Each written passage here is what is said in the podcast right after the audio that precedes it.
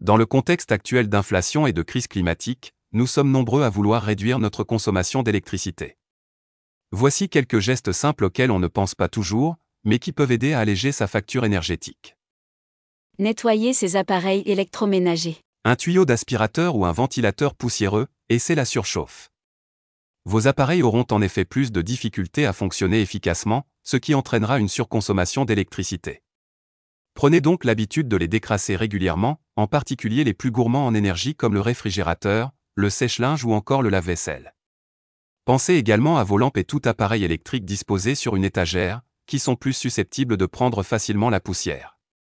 Désencombrer ses radiateurs. Au-delà des risques d'incendie, il est déconseillé de couvrir son radiateur si l'on réduire sa consommation d'électricité.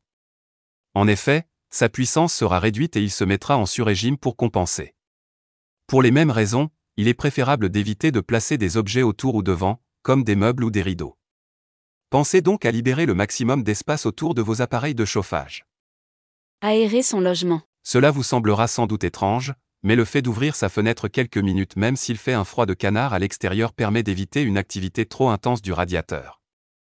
La raison à cela est plutôt simple.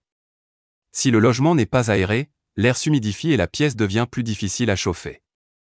Aérer quelques minutes permet alors d'assécher un peu l'air, sans pour autant refroidir complètement votre logement. Ce geste est de surcroît essentiel pour renouveler l'air et rester en bonne santé, en hiver comme en été. Consultez la météo de l'électricité. Vous n'êtes probablement pas sans savoir qu'il existe des heures pleines et creuses en termes de consommation d'électricité. Ces périodes correspondent aux heures auxquelles les pics sont bas, moyens ou élevés. Il est possible de les consulter sur le site d'EDF ou depuis les compteurs Linky. D'autres services vont plus loin, comme le site internet EcoWatt, qui cartographie les niveaux de consommation de l'ensemble des Français en temps réel.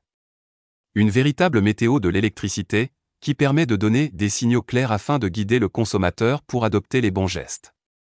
Le site s'engage également à informer les Français en vue des éventuelles pannes d'électricité cet hiver, au cas où nous serions confrontés à des vagues de froid importantes.